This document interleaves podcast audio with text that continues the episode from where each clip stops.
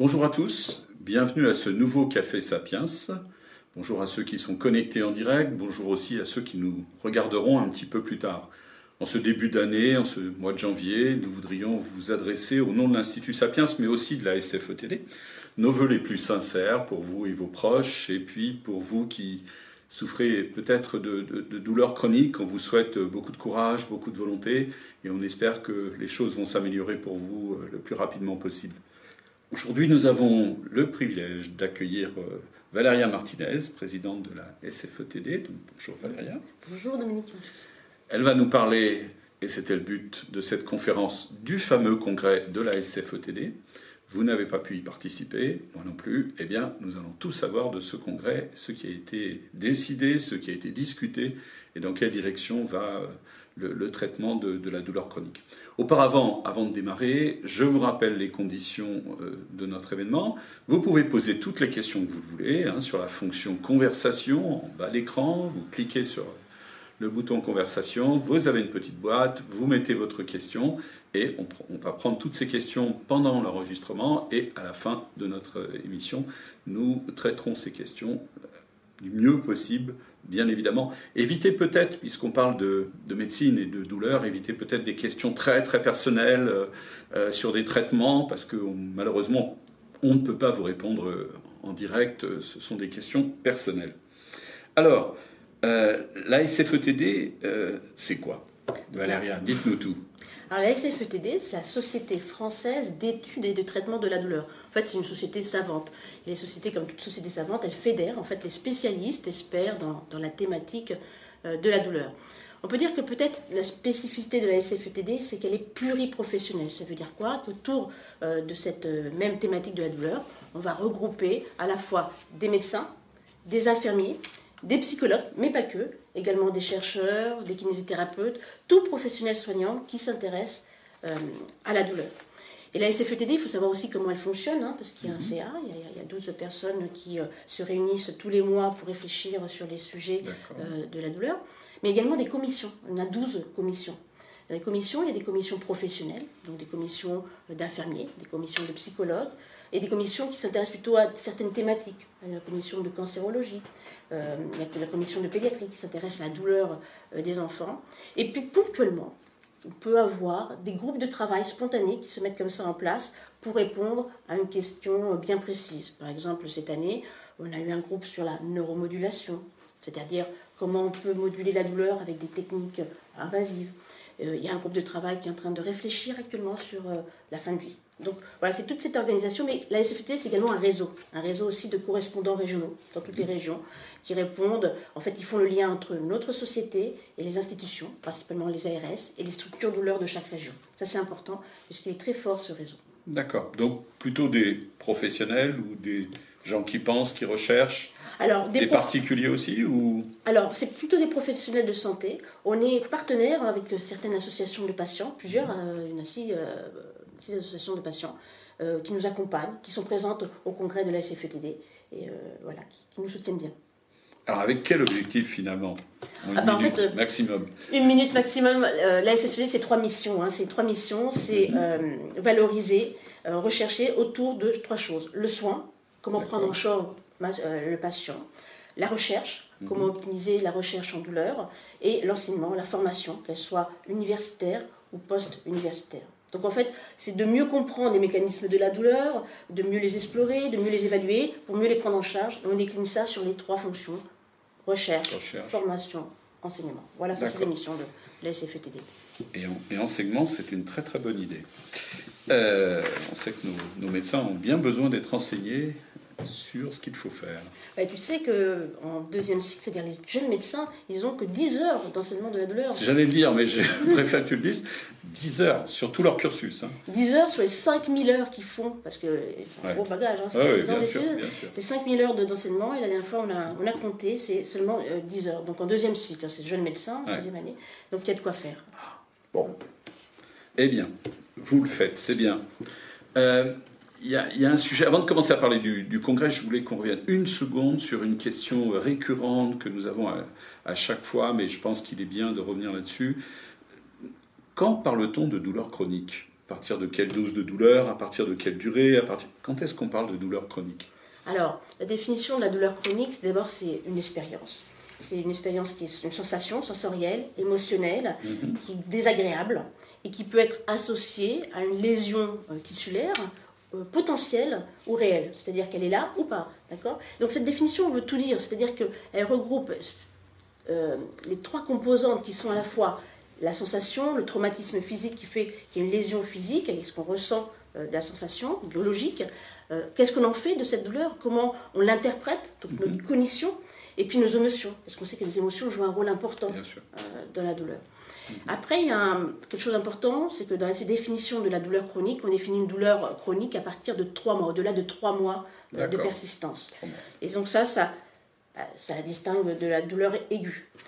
Mais il n'y a pas que ça, également, dans la douleur chronique, vous voyez, la, la- la douleur aiguë, c'est en fait un- une alarme, quelque chose qui ne va pas. Quand on a une douleur aiguë, ça dure quelques euh, secondes, parfois quelques heures, et ça veut dire qu'il y a quelque chose qui ne va pas dans notre corps, qu'il faut aller chercher qu'est-ce qui ne va pas, une appendicite, une inflammation, et on va traiter cette douleur aiguë. La douleur chron- chronique, c'est quand donc elle va durer euh, plus de trois mois et va euh, s'associer beaucoup d'autres retentissements dans la vie du patient. La première chose c'est qu'il va moins bien dormir, donc des troubles du sommeil. Ensuite, ces troubles du sommeil vont entraîner des troubles de l'humeur, dépression, anxiété. Et puis, il va pas pouvoir faire ce qu'il veut. Il va avoir des, un impact sur euh, sa vie de lo- ses loisirs, sa vie professionnelle, son couple. Et toutes ces petites couches qui vont se rajouter les unes après les autres sur euh, cette douleur vont en fait en faire une maladie. Donc, on parle plutôt de maladie quand on parle de douleur chronique que d'un symptôme de la douleur aiguë. Donc, C'est vraiment deux choses très différentes, la douleur aiguë et la douleur chronique. Et ça, c'est important. C'est important de, de- de comprendre ça parce que euh, la douleur aiguë, on peut traiter la cause et dire on va la faire disparaître. Mhm. La douleur chronique, on arrive à, à soulager, on arrive à diminuer l'impact qu'elle peut avoir justement sur la qualité de vie. Euh, voilà. C'est difficile de totalement la faire disparaître, mais on arrive à bien mi- mieux vivre si on la prend en charge euh, précocement. Bien sûr. Je pensais que c'était important de Mm. requalifier un peu ça parce que il y a peut-être parmi les gens qui nous suivent des gens qui n'ont pas encore clairement exprimé à, à leur médecin traitant ou à ceux qui, qui, qui s'occupent d'eux euh, cette, cette douleur, et qui, ont du mal un peu à savoir de quoi elle correspond euh, et comment on peut la nommer plus précisément. Et là, je pense qu'avec euh, tes paroles, ça peut aider à, à mieux expliquer ça à son médecin. Alors, le congrès annuel. Donc, euh, ce congrès, il existe depuis longtemps? Oui, alors il existe depuis plus de 22 ans, 22 ans exactement, 22 22, ans, ans. parce que c'était la 22e édition euh, de ce congrès actuellement. Il faut savoir que la SFETD existe depuis 22 ans, puisqu'avant il y avait deux sociétés différentes. En fait, c'est comme les sagas familiales, hein, il y avait deux sociétés. Une qui était euh, plutôt orientée sur les neurosciences, plutôt de chercheurs fondamentaux autour de la neuroscience, et une autre société qui était plutôt clinicienne. Et puis euh, les deux sociétés se sont mariées, fort heureusement, et ça a été un mariage heureux, puisque ça fait euh, 22 ans euh, qu'il existe euh, ce congrès. Très bien, très bien. Mais finalement, qui est-ce qui vient au congrès de la SFETD Oh, beaucoup de professionnels de santé, D'accord. Donc euh, la majorité de médecins, mais de toutes disciplines, Euh, beaucoup de médecins généralistes, euh, de médecins anesthésistes, des neurologues, euh, des rhumatologues, des infirmiers. Les infirmiers sont très présents dans, dans l'heure, ils correspondent à peu près à 30% de notre population. Euh, les psychologues, Mhm. psychologues à peu près 10 à 20%. Et puis euh, les chercheurs, les chercheurs fondamentaux également, puisqu'on fait le Mhm. lien entre la recherche clinique et la recherche fondamentale euh, dans ce congrès. Et c'est un événement de trois jours, c'est ça? C'était un événement de trois jours, en effet, euh, complet, avec euh, des, des événements autour, des symposiums, des formations continues qui sont en fait la veille du, con- D'accord. du, du congrès. Mais il n'y a pas que des professionnels de santé, il y a également les partenaires industriels qui sont présents, parce qu'il y a toute une halle disposition. On, on voit apparaître beaucoup de, de start-up, de nouvelles start-up autour du digital, Mhm. qui commencent à travailler autour de la douleur. Elles sont de plus en plus importantes de ce, de ce congrès. Et puis, il y a toutes les associations de patients qui nous accompagnent, qui nous soutiennent, qui sont bien présentes également. Donc, vous voyez, ça, Ça rassemble large. on le rassemble Ça là. rassemble large, avec un but améliorer le traitement de la douleur, progresser, essayer de, Tous ensemble. de faire ça tous ensemble, si possible. Alors j'espère que vous avez au moins des représentants de l'État, Alors, parce oui, que quelque part, il participe au financement, donc euh, alors pas du congrès, hein, mais, Non, mais non, de la santé en général. Alors, cette année, on a eu la visite de la Direction Générale de la Santé, hein, qui, est, qui est venue euh, nous exposer un petit peu euh, ce qu'elle nous avait accompagné cette année. Euh, On reviendra, mais c'est des points importants. Euh, on a vu un, un discours du ministre qui n'a pas pu venir, le ministre de la Santé, mais qu'on a lu euh, au cours de cette. euh, voilà, où, la- où il a mis les points importants. Où la, en, en fait, deux choses importantes qu'il nous a apportées, c'est on va avoir des postes d'assistants douleur. Euh, D'accord. donc euh, 20 postes d'assistants douleur, c'est vraiment nécessaire puisque la démographie médicale est en difficulté. Donc ça, on a obtenu ça euh, de la DGES. Et puis, euh, l'autre point important, c'est euh, les protocoles de coopération pour les infirmiers. Alors, je ne sais pas si tu sais ce que c'est un protocole de coopération. Non. Alors, J'ai les- compris les trois mots, mais je ne sais pas comment, ce que ça donne quand on les associe. Donc. Alors, il faut savoir que dans les structures douleur, il y a 245 structures douleur, voilà, de centres de la douleur en France qui sont répartis avec des, des centres et des, et des consultations. Et à l'intérieur, on a une spécificité, c'est qu'on est pluriprofessionnel. Il y a un médecin, un psychologue et un infirmier pour travailler. Ces infirmiers ressources douleur, euh, ça fait longtemps qu'ils travaillent avec nous, ils connaissent très très bien la prise en charge de la douleur et c'est des, des éléments principaux en fait dans, dans- ils coordonnent, ils nous accompagnent, ils éduquent les patients. Et donc, euh, on veut aller vers une reconnaissance de ce métier d'infirmier ressources douleur dans ces structures. Vous avez entendu des infirmiers de pratique avancée. Bien sûr, on le pousse, Institut Voilà. Sapiens, on est Euh, en faveur, on n'arrête pas d'écrire Voilà. c'est une des solutions face aux déserts médicaux, et pas ben, seulement. Voilà. Et ben, nous, on en rêve pour les infirmiers, que les infirmiers euh, ressources douleur deviennent des, des IPA. Mhm. Il y a un chemin à faire. Et le chemin entre les deux, c'est les protocoles de coopération. C'est-à-dire comment, qu'est-ce qu'on va déléguer, qu'est-ce que le médecin va déléguer Très bien, je euh, voilà, à, à l'infirmier. Donc c'est une étape intermédiaire. On n'abandonne pas l'idée d'en arriver à un IPA, mais ça va être la première pierre qu'on va poser. Étape par étape. Voilà, étape par étape. Étape par étape. Ok, d'accord. Alors, nous n'étions pas, pour la plupart de ceux qui regardent, ni même moi, au congrès. C'était quoi les temps forts de ce congrès? Alors, les temps forts. Il, y a- il faut savoir que d'abord, euh, le congrès, c'est un moment où on passe des messages importants sur Ouais. euh, les changements de pratiques, les, changements, les, les recommandations de, de pratiques euh, pour, pour améliorer la prise en charge. Et je pense que les temps forts ont été importants parce que sur les- le parcours du patient, on a beaucoup parlé de comment améliorer euh, le parcours euh, du patient, avec trois recommandations autour de ce parcours. Euh, trois par recommandations qui étaient. Une, c'était sur le parcours du patient douloureux chronique. Il faut savoir que euh, notre société a été partenaire de l'HAS, donc la Haute Autorité de Santé, ainsi qu'avec le Collège des, euh, des médecins généralistes. On a été partenaire pour euh, répondre à la question qui nous était saisie par la DGOS, c'est comment améliorer, comment, comment optimiser le parcours du patient douloureux chronique. Et donc, il y a eu un groupe de travail qui a travaillé depuis euh, 2019. hein. C'est beaucoup, beaucoup de travail avec la méthodologie de l'HAS, c'est-à-dire un groupe de relecture, un groupe de relecture scientifique, une validation. Et là, on est, euh, c'est imminent, ces recommandations, donc je ne vais pas totalement les Non, dévoiler. Mais par contre, ce qu'on peut dire, c'est que l'idée, c'était euh, d'optimiser ce parcours, euh, de mieux le structurer, c'est-à-dire de bien mieux fédérer tous les professionnels de santé autour du patient douloureux chronique.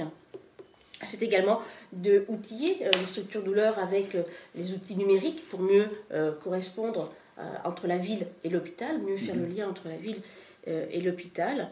Et les grands principes, un petit peu, c'était d'avoir en fait trois niveaux. La majorité des patients douloureux chroniques sont vus d'abord par le médecin généraliste. hein, D'accord.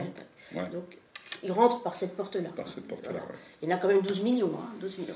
Oui, il faut le rappeler. Ouais, 12 millions de, de, Eh oui, de douloureux 12 chroniques en, de- France. de gens qui souffrent en France. Ah, bien sûr, tous n'arrivent pas dans les structures, c'est impossible. Vous Mm. savez qu'on n'en prend que 1% de ces 12 millions dans les structures douleur et elles sont déjà engorgées. Il y a, un, il y a un délai d'attente qui est en moyenne de 3-4 mois. Voilà.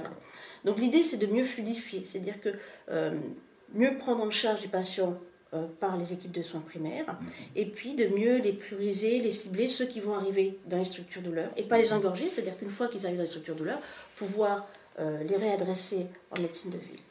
Les clés un petit peu de, de ces recommandations, ça a été que le médecin de ville soit un peu le pilote, le coordinateur de tout euh, ce parcours de soins, Mhm. ce qui est normal, puisque c'est lui qui le voit en qui voit en premier. malade. Voilà. Et que euh, les structures douleur deviennent en fait un recours, un recours de second, second recours, soit là pour leur expertise et qu'on les utilise vraiment pour l'expertise qu'elles peuvent apporter. D'accord. Alors, Hein, c'est quoi l'expertise d'une structure douleur? En fait, on voit les patients les plus complexes. On peut répondre sur trois, trois points. C'est-à-dire que d'abord, les professionnels qui travaillent dans les structures douleur sont des professionnels qui sont formés, qui ont en fait un diplôme, euh, qui va les, une compétence mhm. autour euh, de la douleur, que ce soit le médecin mais l'infirmier. Ensuite, on peut avoir recours à ces structures douleur pour des techniques particulières qu'on peut faire que euh, dans les structures de douleur. Par exemple, ça peut être des techniques de, euh, de pose de certains patchs capsaïcides pour la douleur neuropathique, certains médicaments qui se mettent également pour certains types de douleurs neuropathiques, qui sont la toxine botulique. Vous connaissez la toxine botulique qu'on donne pour, pour les rides, mais elles peuvent également avoir un bénéfice dans la douleur neuropathique. Certaines techniques qui sont euh, invasives, comme la neuromodulation. Mm. Le mot invasif me fait toujours peur. Mais Invasif, c'est vrai que ça fait peur. ah bah ça fait peur. On alors, dit, euh, alors à quoi ça consiste? En fait, toutes les techniques invasives, c'est-à-dire qu'on va rentrer à l'intérieur. Voilà, voilà, il faut bien comprendre. Euh, ceux qui nous regardaient. Mais parfois elles sont très efficaces. elles sont extrêmement efficaces de ce que j'ai compris, mais c'est vrai que le mot invasif, pour les décrire. Euh, oui. les plus fréquentes, en fait, ce sont des, des, techniques où on pose en fait des, des stimulateurs ça, qui envoient un, boîtier. voilà, un courant électrique comme un pacemaker, mais celui-là, ça va être relié pour donner euh, des impulsions électriques autour du système nerveux mhm. pour en fait calmer euh, la, douleur. Elles peuvent être faites au niveau médulaire, elles peuvent se faire au niveau mhm. périphérique, il y en a d'autres. Il y en a qui sont non invasives aussi, hein. on peut parler de la stimulation magnétique, c'est un casque qui se met maintenant au niveau.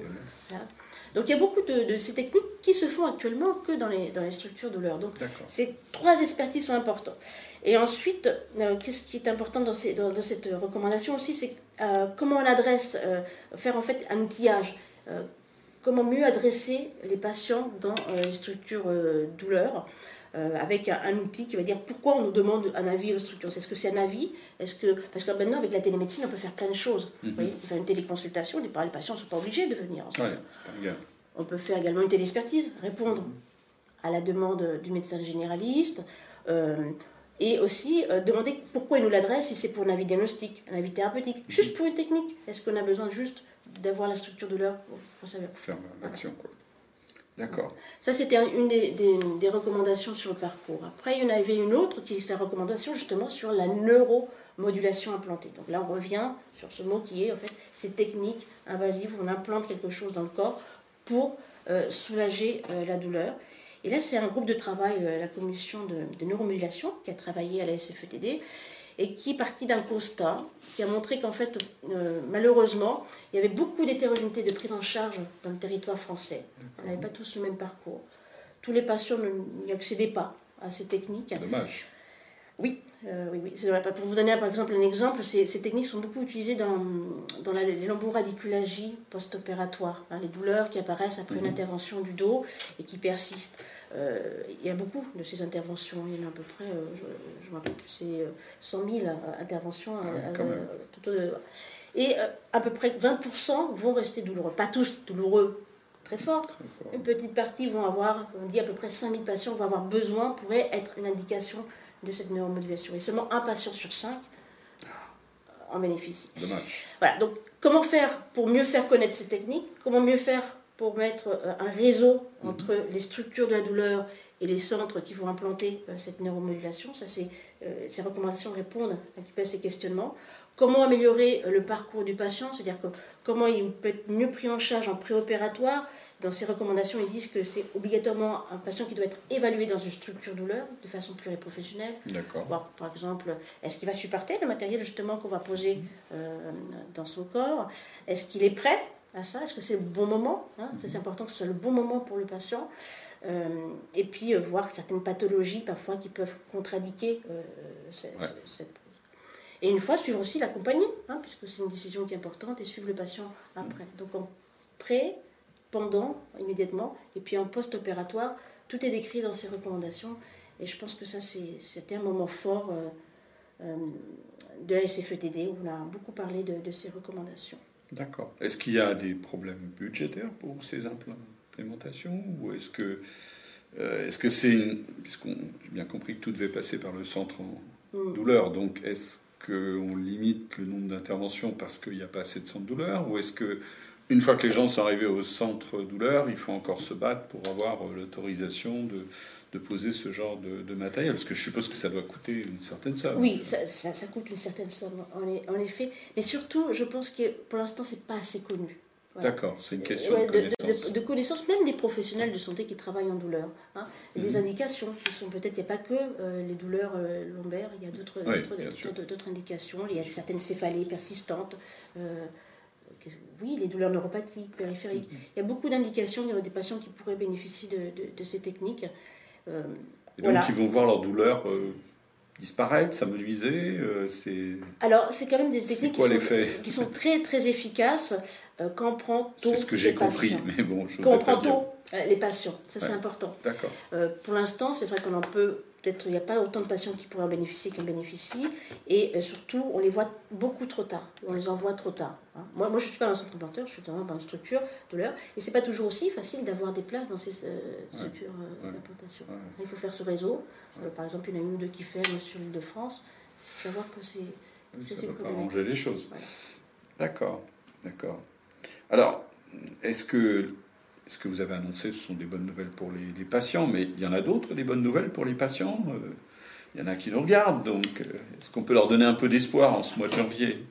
Alors, euh, oui, les bonnes nouvelles pour les patients, dans ce congrès, il y a eu un moment très important, moi, que j'ai adoré. Très bien, parlons-en. voilà, c'était la veille du congrès, ça s'appelle les Pain Talks. Pour la première fois, on a innové à la SFETD, et ça c'est quelque chose d'important, on a innové, on a ouvert les portes au grand public. Mhm. ah ouais, d'accord. C'était la veille du congrès, une heure et demie, une soirée magnifique qu'on a fait sur le type Paint Talk et qu'on a été accompagné par les, les Canadiens qui sont très avancés dans la sensibilisation de la population générale autour des thématiques de la douleur.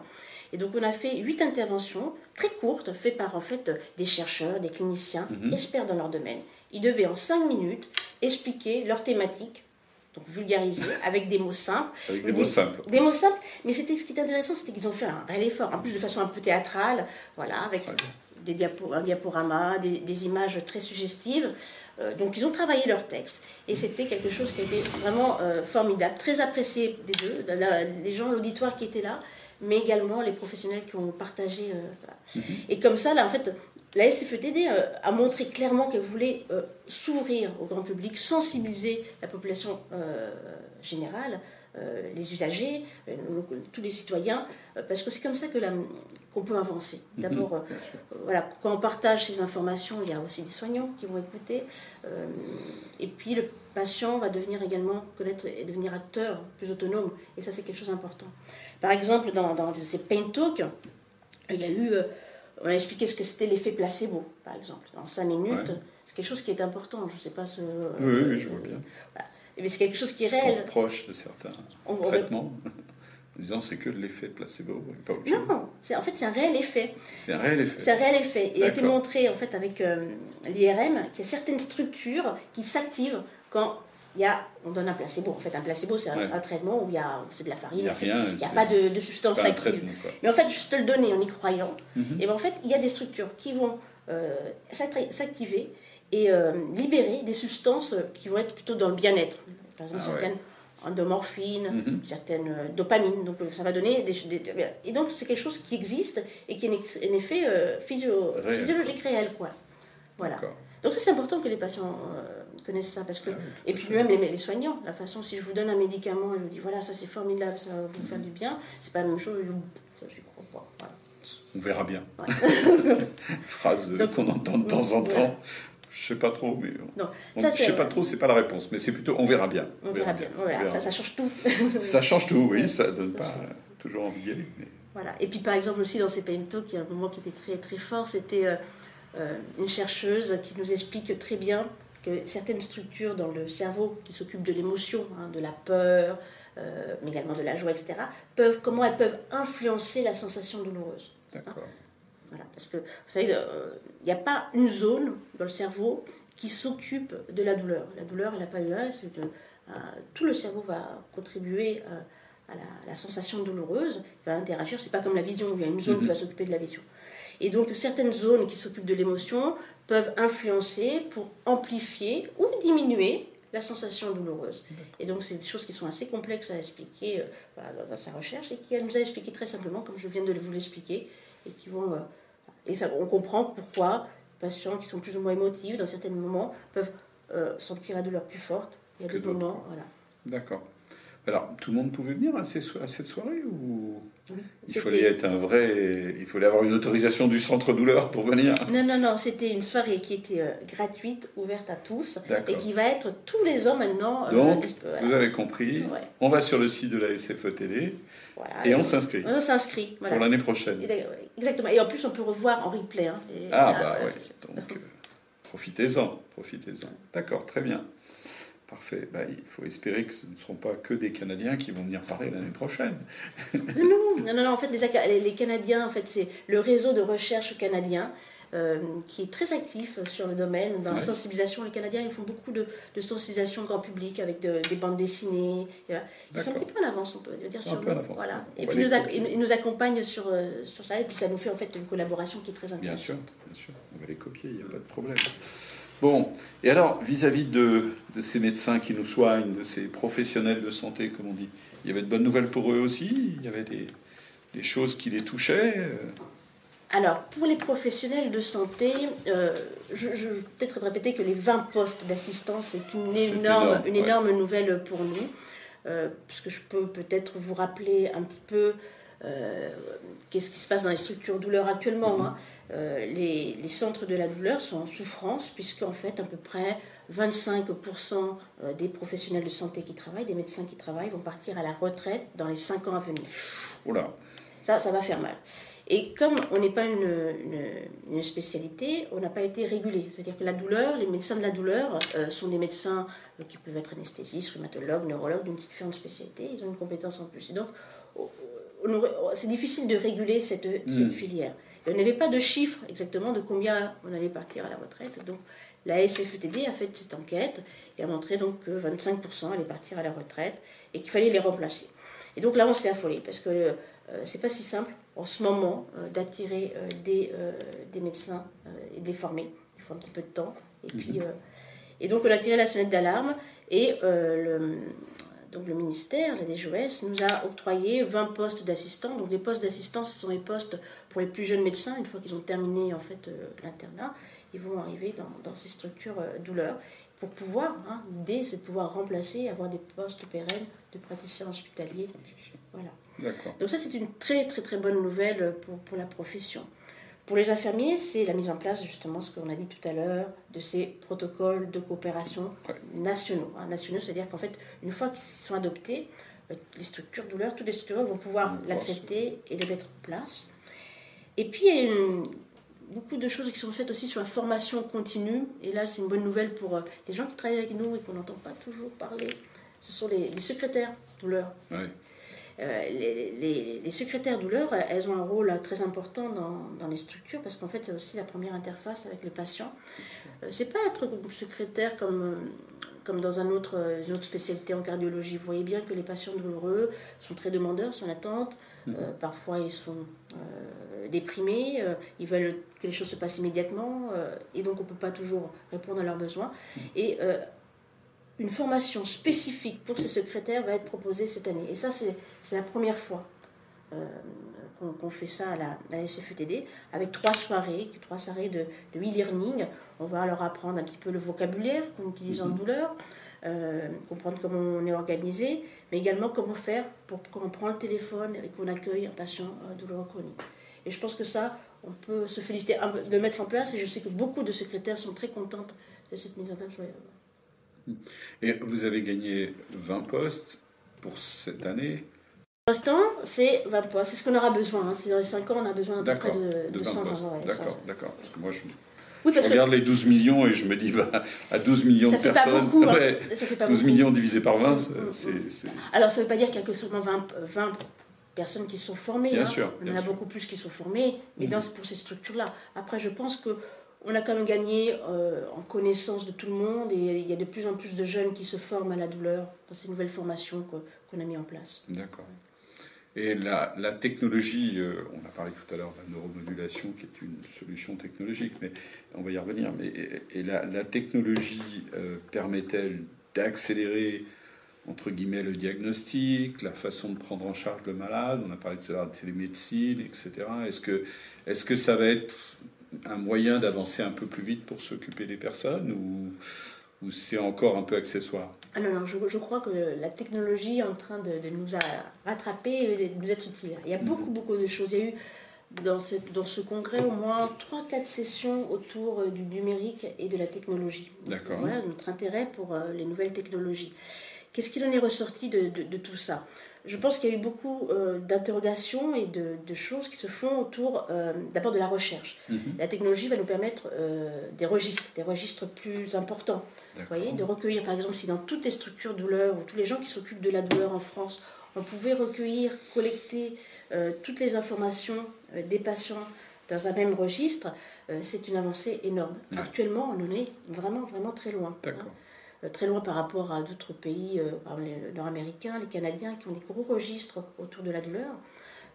et puis aussi, on est un petit peu en retard par rapport à d'autres disciplines, euh, en neurologie par exemple, ils ont la sclérose en plaques, ils ont un registre où ils prennent 70% des patients qui ont des, des, scléroses en plaques, il y en a à peu près 100 000 en, France. Nous, on n'est pas capable actuellement de faire plus de, de 1000, 3000 patients. Mhm. Alors que l'on voit, dans les, dans les, structures douleur, il y a à peu près 500 euh, 000 patients qui sont vus tous les ans, avec 120 000 euh, patients qui sont vus. Donc si on pouvait regrouper toutes ces données, mhm. euh, ça serait déjà... Et donc ça commence, il y a des, initiatives, hein, je, vous dis, la technologie peut nous aider à justement à, regrouper, à collecter ces informations, également à suivre le patient. C'est pas seulement collecter au moment où il fait sa consultation, mais c'est collecter les informations au fur et à mesure du temps, un peu sur l'évolution, à les rendre aussi attractifs, parce que voilà, vous, aimez bien votre euh, téléphone, mais il y a des gens qui ne vont pas répondre aussi facilement. Non, c'est clair. Donc, il y a des, des, façons d'attirer, c'est le gaming, c'est-à-dire euh, des, petites étoiles, l'ouverture à l'éducation thérapeutique euh, par l'intermédiaire des smartphones. Donc ça, c'est au niveau de la recherche, je pense que c'est le point principal que la technologie peut nous apporter actuellement. Euh, également, beaucoup de choses sur euh, l'intelligence artificielle pour reconnaître la douleur. Donc là, c'est encore euh, au début, mais par exemple, en prenant une photo du visage, on peut imaginer, ça se fait hein, déjà, si le hmm. patient est douloureux, pas beaucoup, moyennement douloureux, vous voyez. On peut, donc, ça, c'est des choses importantes qui, pour le patient qui est non communicant, ça pourrait hmm. vraiment être d'une grande aide. Bien sûr. Bien sûr. Notamment dans les dernières phases de la vie. Voilà. C'est des fois un peu compliqué. C'est le visage qui parle. C'est le visage Plus qui que les gens. et parfois, la, technologie nous permet de, comment dire, de voir beaucoup plus de choses que fait euh, en fait, l'être humain, ou, surveiller également. Hein, euh, surveiller, par exemple, les enfants, voilà, sur des choses où on ne peut pas être tout le temps présent auprès, auprès du patient. Ensuite, ce qu'il y a eu beaucoup aussi, c'est bien sûr toutes les technologies pour distraire les patients. Alors, vous voyez, la réalité virtuelle, euh, pour faire euh, de la méditation, euh, de, l'hypnose, de la relaxation au cours d'un geste douloureux. Y a beaucoup, beaucoup de, techniques qui vont dans ce sens pour accompagner les gestes douloureux, euh, qui ont plutôt un rôle de distraction. Et ça, il y en a, voilà, a beaucoup de, de startups qui ont montré également leurs dispositifs. et pour l'enseignement pour aussi, hein, toutes ces techniques se développent énormément pour l'enseignement. par exemple, également dans, dans, la réalité virtuelle, on peut faire ce qu'on appelle ce être dans une immersion dans un environnement qu'un étudiant ne connaît peu, par exemple, qu'il a peu, qu'il a peu fait. Un exemple, c'est par exemple la titration de morphine. Vous savez, quand vous avez une grosse douleur, vous arrivez aux urgences, on vous donne de la morphine en titration pour vous calmer immédiatement. Mhm. C'est quelque chose qui malheureusement euh, peu, peu, fait dans les études médicales. Il y en a très très peu qui ont accès et qui ont, qui ont, réalisé ce genre, ont vécu l'expérience. Et cette réalité virtuelle nous permet de vivre l'expérience, permet aux étudiants de vivre l'expérience et d'interagir avec des seringues, de se mettre des protocoles, donc d'être actif. C'est de la simulation en santé, une simulation qui permet euh, l'enseignement. Donc là, on voit arriver toutes ces technologies hein, et qui, je pense que c'est vraiment un, avenir. C'est une très bonne nouvelle mm. pour nous tous. Alors, je pense qu'on a tous aussi un peu une petite responsabilité, si je peux me permettre de faire deux minutes de publicité. Euh, je, je, partage ces discussions euh, que j'ai depuis pas mal de temps sur ce thème. Je ne suis pas médecin, je ne suis pas du tout un expert de la santé, mais je partage ça avec les gens autour de moi et je, partage ça avec mon épouse. Et euh, il se trouve qu'une de ses amies, avec qui elle discute, lui dit Écoute, ah, mes douleurs au genou, c'est plus possible, ils ont tout essayé, j'ai été opéré, etc. Et rien ne marche. Mais ça m'inquiète un peu parce que là, il me parle. Alors, ça fait des années qu'elle souffre. Hein. elle n'arrive quasiment plus à marcher non plus d'ailleurs en plus malheureusement et elle, dit bah, je, crois que le médecin m'a parlé euh, euh, d'installer un petit boîtier, mais, mais ça me fait peur. Enfin, je n'ai pas bien compris ce qu'il voulait m'expliquer. Mhm. je, donc, je, non, non, je ne vais pas y aller. Enfin, je, voilà. Et alors, ma femme à qui je raconte tout ce qu'on échange et qui regarde des vidéos quelquefois aussi, euh, lui explique que, mais non, il faut pas s'inquiéter, c'est la neurosimulation, mmh. que ça va au contraire être extrêmement efficace, que les douleurs vont disparaître. Et lui explique qu'il y a un petit fil mmh. électrique qu'on installe avec la moelle épinière et que c'est d'une efficacité redoutable, etc. Et finalement, son ami lui dit, ah bon, tu crois? Bon, donc il faut que j'y aille. Alors, il dit, oui, oui, vas-y, vas-y, on te le propose, il faut y aller, il faut y aller. Mmh. Alors, on va pas forcer les gens, hein, c'est pas le propos. Mais ce que je veux dire, c'est qu'on a, on a tous un peu une responsabilité à, propager la bonne nouvelle euh, à, partir de ce qu'on entend, parce que mm. je pense que, comme vous l'avez dit tout à l'heure, il y a encore beaucoup de gens qui ne se rendent pas compte du potentiel de ces traitements et, de leur, leur capacité, euh, d'une façon plutôt plus soft, on va dire, que les, quelques médicaments qui, quelquefois, euh, donnent l'impression qu'on fait partir la douleur, mais nous embarquent dans des conséquences. oui, et la réalité, c'est que dire, entre vous, l'efficacité des médicaments est modeste. Voilà. On va, on va le dire franchement. Actuellement, euh, dans le panel qu'on a pour traiter les douleurs les plus sévères et certaines douleurs neuropathiques, on, on est sur l'efficacité d'un patient sur 5 ou mieux, un patient sur 6. C'est-à-dire qu'on donne un médicament à un patient, il faut en traiter 6 pour avoir un patient qui va, qui, va réagir, qui va être efficace. Donc c'est donc une efficacité modeste des médicaments. Les médicaments entraînent des effets secondaires, euh, parfois qui sont un peu lourds. Hein, mhm. euh, et puis, euh, toutes les problématiques de l'addiction qu'il y a actuellement, actuellement aussi avec les opioïdes, il faut faire quelque chose, il faut faire attention. Oui, ces techniques, c'est vrai qu'elles peuvent apporter une ouverture. Voilà, il faut poser la bonne indication au bon patient au bon moment. Et ça, c'est ben, ce que je disais tout à l'heure sur, sur ces recommandations. Qui sont importantes. Et est-ce que vous pensez que les développements technologiques, et notamment la neurosimulation, mais je sais qu'il n'y a pas que la neurosimulation, je deviens un grand expert entre guillemets, euh, au moins des noms, mais euh, est-ce que on voit, vous voyez vraiment se développer ces solutions, ou est-ce que ça reste euh, quelque chose qu'on ne veut pas trop utiliser parce que ça coûte peut-être, je sais pas, sur le coût un peu plus cher d'installer un système que que de donner une boîte de médicaments, mais finalement, sur 10 ans, la rentabilité est évidente. Hein, mais est-ce qu'il y a des aspects financiers? On, manque d'études sur l'impact économique de tout ça. Parce qu'en fait, euh, sur le long terme, on y gagne. On y gagne parce mhm. que le patient reprend son travail, parce que le patient consomme moins de soins, parce que le patient consomme moins de médicaments. Ça, c'est une chose. Après, vous m'avez posé la question est-ce qu'il se passe des choses? Oui, il se passe beaucoup de choses. Moi, je trouve que les choses sont en train de changer. Surtout sur la jeune génération euh, de, de, médecins. De médecins. De médecins, tout simplement mhm. de médecins, particulièrement de médecins de la douleur. Je n'ai pas osé le dire, mais est-ce que c'est aussi une question de génération Oui, c'est une question de génération. Qui soignent, quoi. Est-ce que... Il y a des techniques euh, qui sont en train de, aussi de, la radiofréquence, euh, vous savez, pareil, hein, c'est mhm. des stimulations de neuromodulation qui sont ponctuelles, euh, qui sont en train de se, développer donc sur les nerfs. On va faire justement moduler le nerf en le ciblant et en ajoutant. Et ça, c'est des mhm. techniques qui sont ponctuelles. Mhm. Il n'y a pas d'implant qui est posé mais qui peuvent être bénéfiques. Bien sûr, encore de la recherche à faire. Bien sûr, il faut savoir exactement quel patient il faut pour rentrer dans, dans ces indications. Mais il y a vraiment d'abord un intérêt euh, mhm. des, jeunes médecins, cette possibilité qui se développe avec euh, de, cette nouvelle technique. Et euh, moi, je, suis positive. Moi, je, pense que les choses. voilà.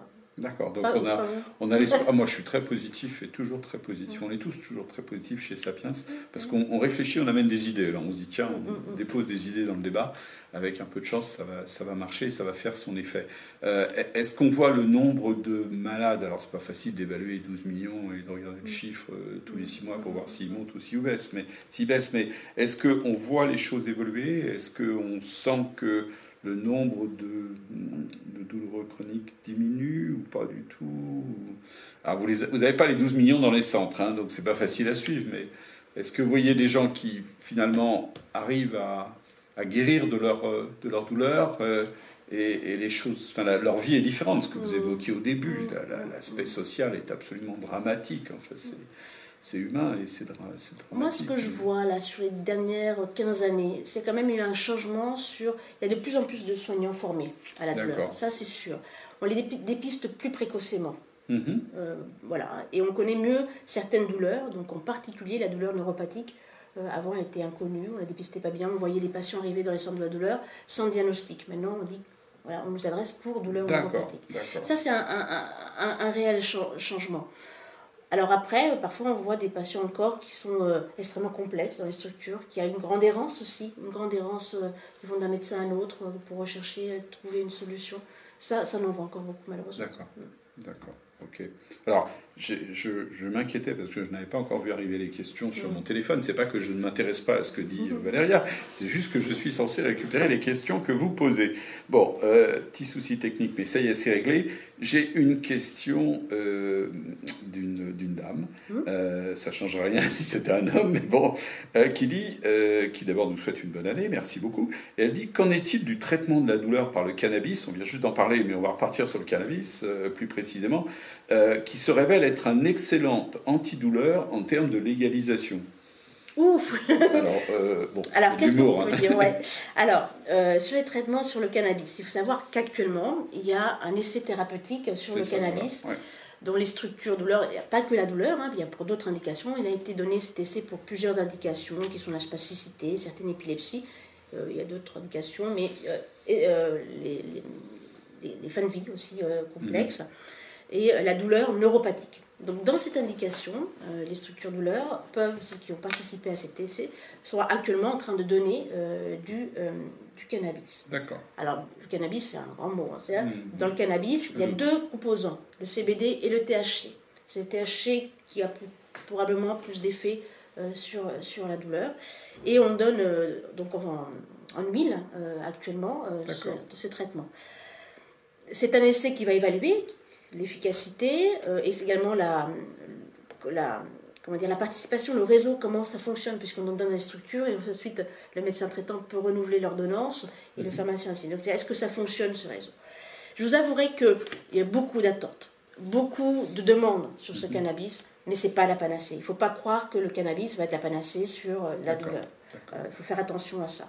Les études les plus probantes montrent que peut-être un patient sur 11 pourrait être soulagé dans l'indication de l'endopathique, c'est pas beaucoup. Hein. Tout à l'heure, je vous disais que c'était très modeste pour les médicaments, mais 1 sur 5, 1 sur 6. Voilà. Alors après, on se dit peut-être qu'un patient sur 11, si c'est le patient qui va en bénéficier, c'est important. Mais voilà, on est sur une efficacité modeste dans cette indication. On a ouvert les vannes, on va essayer de voir un petit peu ce que ça, que ça donne. Voilà, D'accord, merci beaucoup.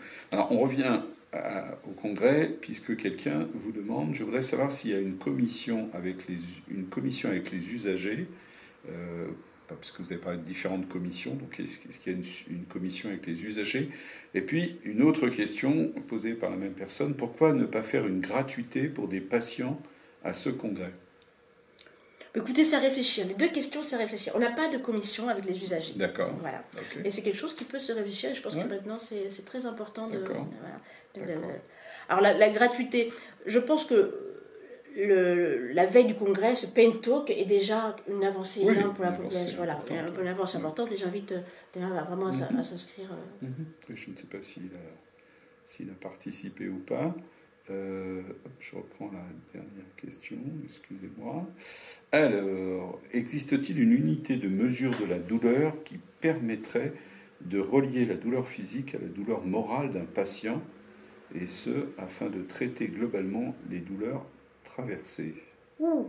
Alors ça, c'est on parle d'évaluation de la douleur. Ouais. Alors, tout, il y a plusieurs outils pour évaluer la douleur et il y a plusieurs composantes qu'on peut évaluer. Il n'y a pas un outil pour évaluer tout. Ça, ça n'existe pas. On a des outils pour évaluer l'intensité de la douleur. Ça, c'est la mesure la plus simple, mais en douleur chronique, on n'a pas besoin que ça, parce que ce n'est pas seulement l'intensité qui mhm. s'évalue, c'est tout le retentissement que je vous disais. Donc, on a l'habitude d'évaluer le retentissement sur le sommeil. On a des échelles pour ça, où on peut tout simplement dire euh, voilà, Dominique, euh, ton sommeil, il est comment? Et euh, parfaitement, c'est voilà, gêné ou pas. Euh, on a des, outils pour évaluer l'anxiété, des outils pour envoyer la dépression, la qualité de vie, la mhm. fonction, comment les patients bougent. Et en fait, avec cette image, on a l'habitude de faire en fait une vision globale, mhm. hein, le retentissement global de la douleur dans euh, voilà, euh, la fonction, dans le déplacement des patients, dans le sommeil, etc. Et on a une image globale de ce retentissement. D'ailleurs, ça, fait partie, hein, c'est obligatoire, hein, l'évaluation de la douleur passe partout. Mais a pas, malheureusement, on n'a pas un outil. Pas, pas un outil, d'accord. Euh, une question très pratique. Que faire quand les délais d'attente, alors je pense qu'on parle de, des centres douleurs, sont de plus de 12 à 18 mois? Alors, bon, 12 à 18 mois, euh, ça peut exister, mais c'est extrêmement euh, rare. Mais euh, il y a des, des coups de fil quand même. Hein. Tous les centres de la douleur proposent à un moment un créneau, des coups de fil pour les, vraiment les situations très urgentes. Mhm. Et d'ailleurs, dans ces recommandations que je vous ai dit du parcours du patient, on, on a recommandé d'avoir déjà un créneau pour les urgences. Et par contre, on demande aux médecins traitants, enfin les soins primaires, quand ils nous adressent un patient en urgence, sérieux dans le jugement. Voilà, et de, de justifier. Oui, ouais, ouais, bien sûr. D'accord. Alors, euh, merci à ce spectateur anonyme, parce que c'est comme ça qu'il se présente. Et, il revient sur ma remarque sur l'invasif. Euh, il a bien raison. Invasif peut faire peur, mais c'est mieux que de cacher. Donc, je, la cite parce que je pense qu'elle est importante, en effet, par rapport à, ma, à ma, remarque. Euh, comment situez-vous l'algodystrophie dans les schémas et réseaux de la douleur? Alors, Qu'est-ce qu'il veut dire par les schémas et les réseaux de la douleur Je ne sais pas. Mais... Alors, cette algodystrophie, c'est une maladie qu'on voit beaucoup, beaucoup, beaucoup dans les douleurs chroniques. Hein. C'est ces douleurs un petit peu complexes qui sont exagérées après mhm. euh, un traumatisme banal, une entorse, une immobilisation. On, voit beaucoup ces. Voilà, et ça nécessite une prise en charge vraiment globale. Mhm. Alors, comment on les voit? Ils sont très fréquents dans les structures euh, de la douleur. Et la prise en charge passe beaucoup par une rééducation, des rééducations qui peuvent être douloureuses et parfois justement on est obligé euh, de prendre en charge avec des techniques pour endormir euh, la région douloureuse pour pouvoir la mobiliser. D'accord, très bien. Alors merci pour le témoignage que vous allez nous offrir. Écoutez bien, euh, bonsoir. Chanceuse d'avoir pu être implantée il y a un an et demi, ça a été une véritable aide qui me permet aujourd'hui d'accéder de nouveau à un emploi adapté je pense qu'il est vraiment essentiel d'impliquer le patient dans ce long parcours de la douleur et peut-être échanger davantage sur les effets de la neurostimulation au quotidien dont on ne parle pas suffisamment. Alors, entre parenthèses, fatigue, difficulté de concentration. Il y a des recherches en cours sur ces points d'interrogation Oui, oui, oui, sur en fait, le retentissement euh, global. Euh, ce que je vous dis, les registres nous permettent en fait d'avoir des données des patients. Et ça, c'est important de standardiser ces données pour remonter toutes ces données. Donc, je remercie beaucoup ce témoignage parce que c'est vrai que la reprise de travail est quelque chose de très important et cette neurostimulation sont des, voilà, des techniques qui permettent euh, la reprise du travail à beaucoup de patients qui, qui étaient handicapés. Tout à fait, tout à fait, tout à fait. Alors, euh, non, merci beaucoup Vanessa, puisqu'on ne voulait pas la citer, mais on va la citer, comme ce n'est que le prénom. Euh, certains sujets d'acouphènes chroniques parlent de douleur. Euh, incluez-vous ces patients dans vos réseaux? Alors, non, pas vraiment. Il y a certaines personnes qui pensent que l'acouphène a des liens avec la douleur, puisque c'est quelque chose qui, voilà, qui, revient. Mais là, dans les réseaux actuellement, là, il n'y a pas, de, lien. Il n'y a pas de lien. Mais je pense qu'en recherche, il y a des choses qui se font. à mmh. une douleur. Alors, j'ai un neurostimulateur mmh. médulaire en plus. D'accord. Hein, donc, vous allez nous expliquer. Euh, j'ai un neurostimulateur médulaire euh, pour des neuropathies périphériques depuis 7 ans qui m'a sauvé la vie car je souffrais énormément depuis 6 ans et ne pensais qu'au suicide. Merci également de ce témoignage. Je crois, oui, merci. C'est encore une dame. Merci, mm, mm. Sylvie. Un petit mot sur la neurostimulation Oui, oui, oui. Bah oui bah, en fait, de quoi il nous parle ce... Donc, c'est ces techniques, justement, de neuromobilisation. Eh bien, expliquez-nous. Donc, euh, l'idée, c'est de mettre, en fait, un petit cathéter qui va jusqu'à la moelle, à côté, qui va à côté hein, de la moelle, ouais. cordon postérieur, là où passent, en fait, les, les nerfs qui vont transmettre la douleur euh, au cerveau et qui vont envoyer un petit courant électrique qui peut parfois être ressenti, parfois non ressenti. Mhm. Euh, voilà, et euh, tout ce lien avec un petit boîtier qu'on met sous la peau, d'accord, que le patient peut allumer ou peut éteindre. Donc c'est cette technique de neuromodulation, de stimulation médulaire qui permettent de moduler la douleur. Mhm. En fait, on ne va pas traiter l'origine de la douleur. C'est ça, on traite l'effet. Voilà, on va traiter en fait le, la transmission de cette sensation mhm. qui va être modulée, qui va être abaissée, réduite, voire disparaître euh, J'ai compris de, vidéos qu'on a fait avec certains patients que euh, ils ont un petit boîtier comme un boîtier euh, de télévision là pour augmenter ou pas la dose euh, quand d'un seul coup il y a une douleur un petit peu qui dépasse un petit peu. Euh, ils peuvent en plus l'adapter en fonction de la position. Hein. Euh, D'accord. Quand ils sont allongés, par exemple, ils peuvent baisser parce qu'il y a un contact qui est plus important. de ce qu'ils font aussi, suivant leurs, activités. Donc, Alors, une autre question est-ce que des thérapies non médicamenteuses euh, qui ont montré leur efficacité au centre de traitement de la douleur pourraient bénéficier d'une prise en charge en libéral et à, proximité des patients? Je pense à l'hypnose médicale, l'acupuncture. Vous venez d'exposer les limites des médicaments, faire passer le soulagement des humains avant le business des laboratoires pharmaceutiques. Bon. Je ne suis pas sûr qu'on soit sur la conclusion, mais... Bah, non, ces techniques euh, non, médicamenteuses sont très importantes. sont très importantes à mettre en place des prises en charge euh, globales. Mhm. Et elles sont très efficaces. Euh, et, vous en avez parlé.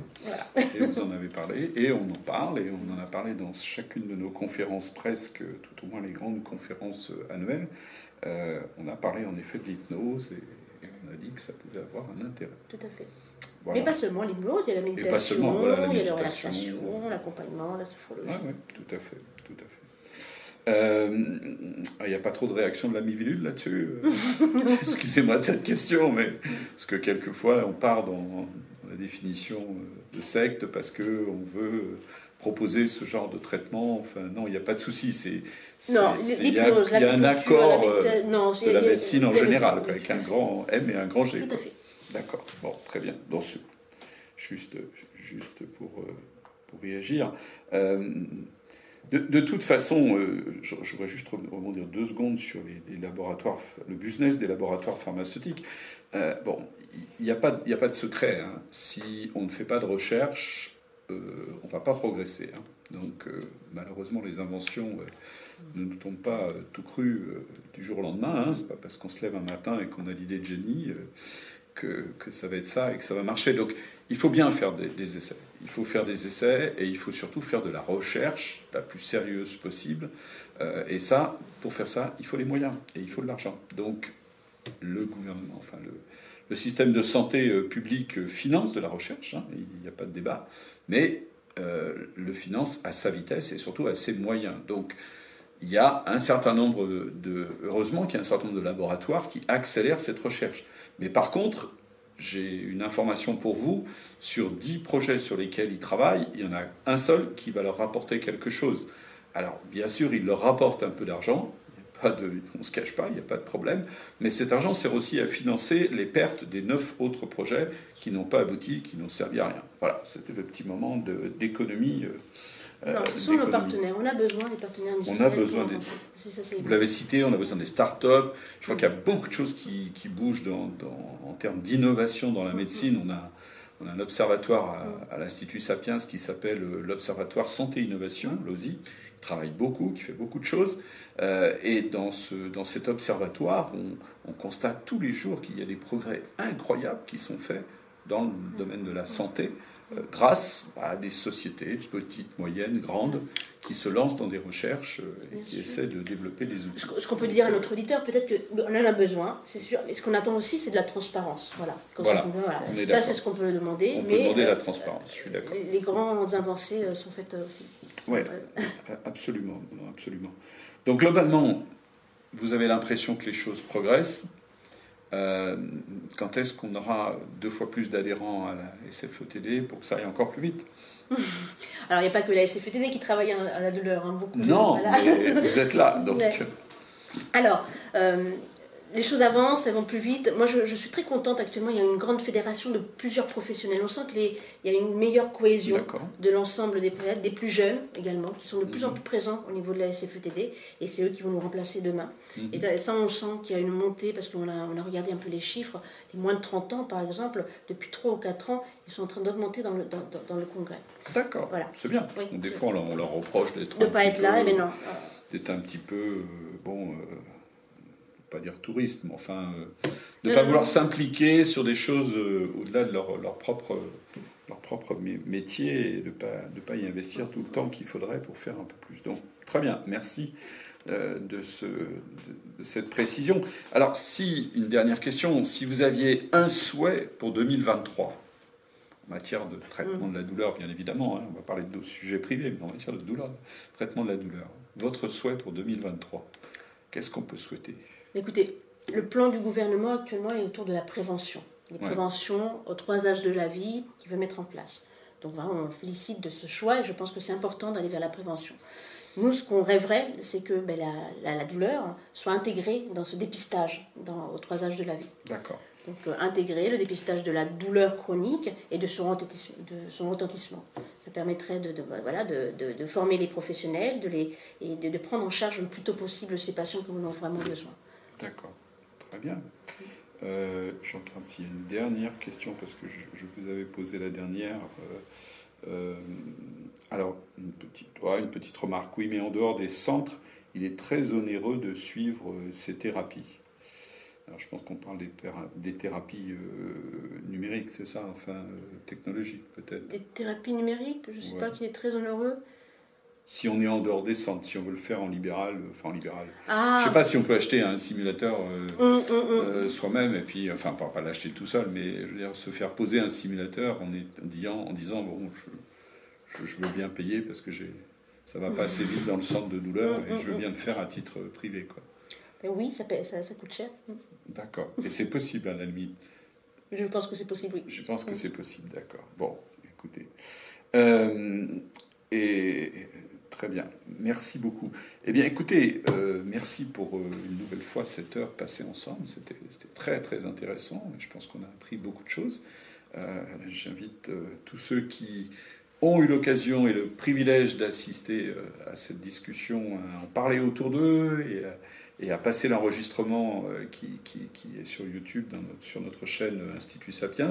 Alors, dans, le, dans, le, domaine des cafés Sapiens, hein, puisque c'est un café Sapiens, c'est pas un petit déjeuner, hein, pas à 18h, hein, mais c'est un café Sapiens.